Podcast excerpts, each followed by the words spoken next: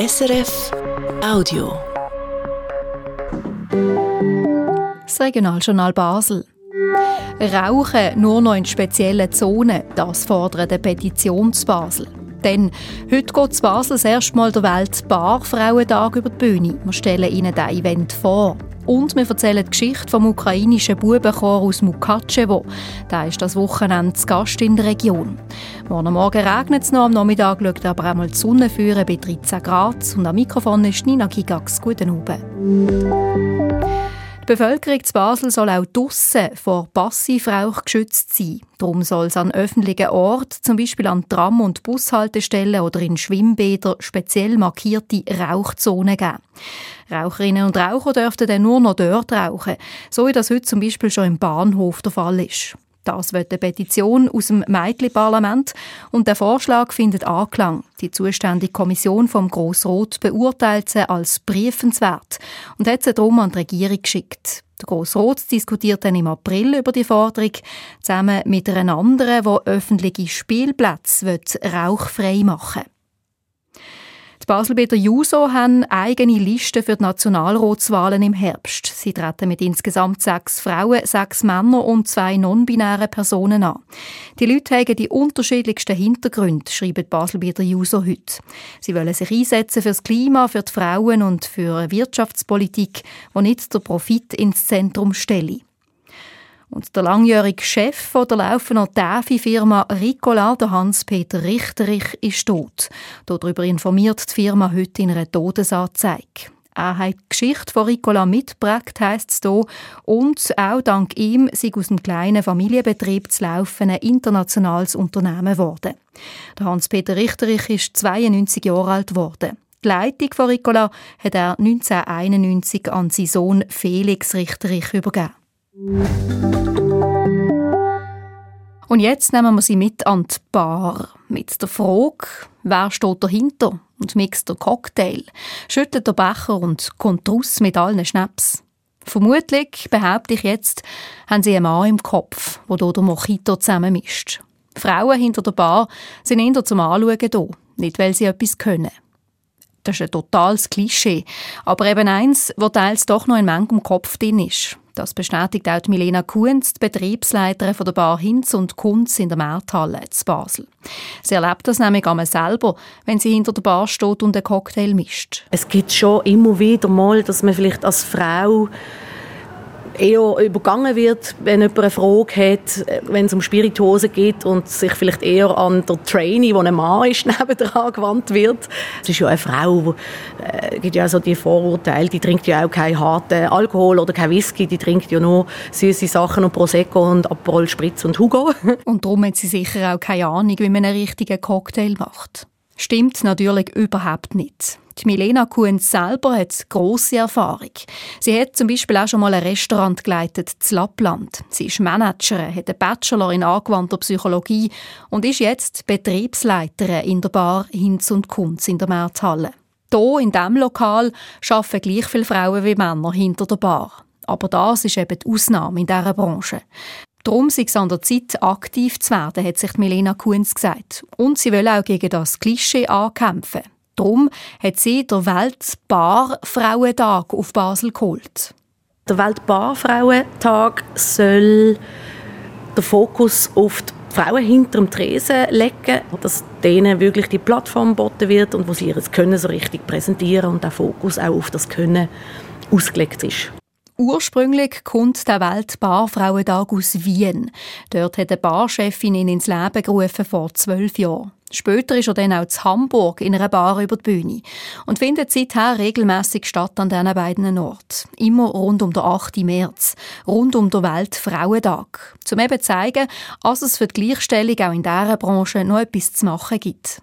Und jetzt findet der Weltbarfrauentag also zum ersten Mal auch zu Basel statt, heute oben im Hinz und Kunz.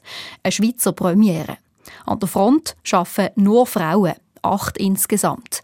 Männer haben wir zwar auch im Einsatz heute oben, sagt Milena Kunz, aber nur im Hintergrund, zum Abwaschen oder im Büro. Und auch die Karte sind anders als sonst. Es gab 18 spezielle Cocktails.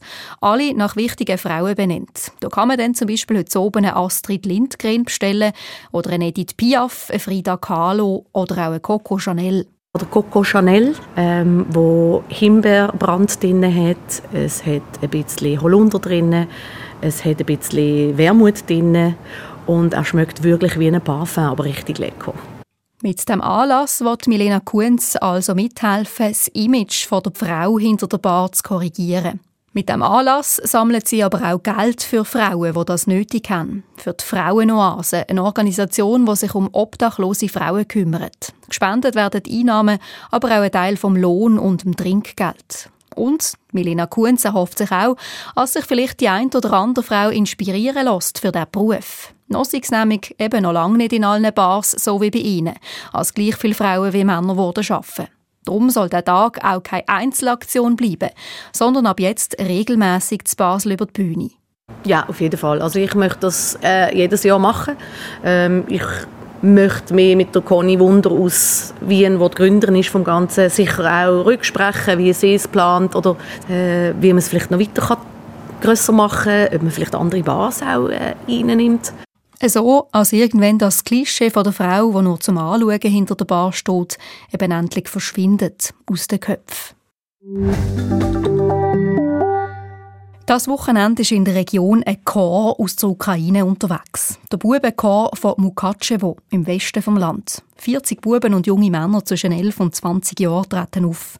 Hier geholt hat sie die Knabenkantorei Basel, weil sie schon lange Verbindung hat zu dem ukrainischen Chor, erzählt der Vizepräsident Raphael Müller. Das ist relativ kompliziert, den Chor auf Basel zu holen, weil, ähm, wie man ja weiss, äh, die über 18-jährigen Männer aus der Ukraine nicht dürfen ausreisen Wir haben dann müssen, äh, ein Invitation Letter schreiben ans ukrainische Kulturministerium, damit dann die betreffenden Sänger, die über 18 sind, das sind etwa fünf Sänger von diesem Chor, haben dürfen ausreisen aus der Ukraine.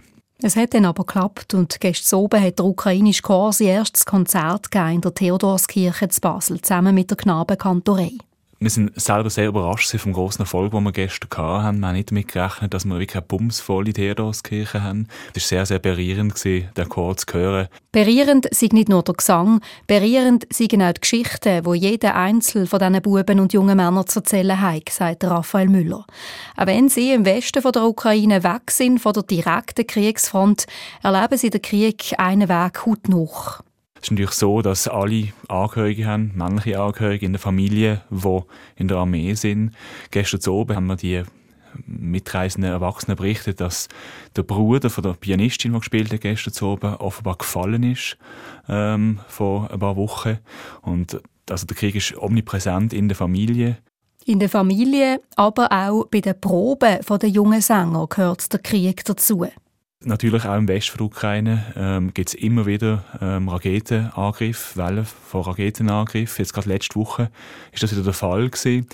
Und der Dirigent vom Chor hat mir dann berichtet, wie das dann läuft, ähm, wenn sie gerade am Proben sind und so ein Raketenalarm ist.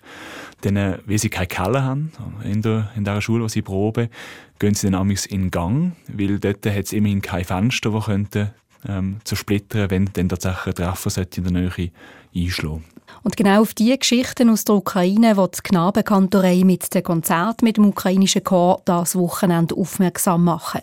Heute oben gibt es eins noch zu Liestl in der Stadtkirche und morgen oben dann in Münster zu Basel. Der Chor sammelt bei diesen Auftritten auch Geld für ein Hilfswerk in der Ukraine. Heute Morgen sind sogar ein paar Schneeflocken gefallen in der Stadt. Ob das auch morgen wieder der Fall ist, das erzählt uns jetzt Jan Eitel von SRF Meteo.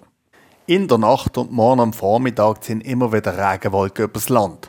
Die Schneefallgrenze liegt weit oben bei etwa 800 bis 1300 Meter. Am Nachmittag ist es dann trocken und die Sonne zeigt sich immer häufiger. Es wird richtig mild. In Basel oder auch in Riechen zum Beispiel hat es am Nachmittag knapp 14 Grad, in Oberwil zum Beispiel 13 Grad und in Rüneberg 10 Grad. Am Montag kommt dann schnell der Frühling auf Besuch.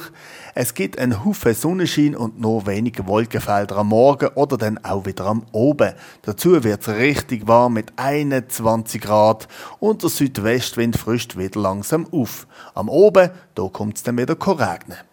Soweit die Wetterprognose von Jan Eitel von SRF Meteo und so viel auch von uns vom Regionaljournal Basel für heute. Dankeschön fürs Zuhören, sage ich, Nina Gigax. Wir hören uns morgen wieder, wenn Sie mögen.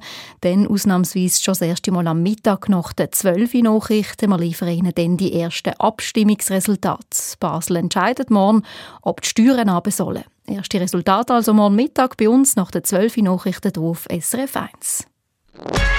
Das war ein Podcast von SRF.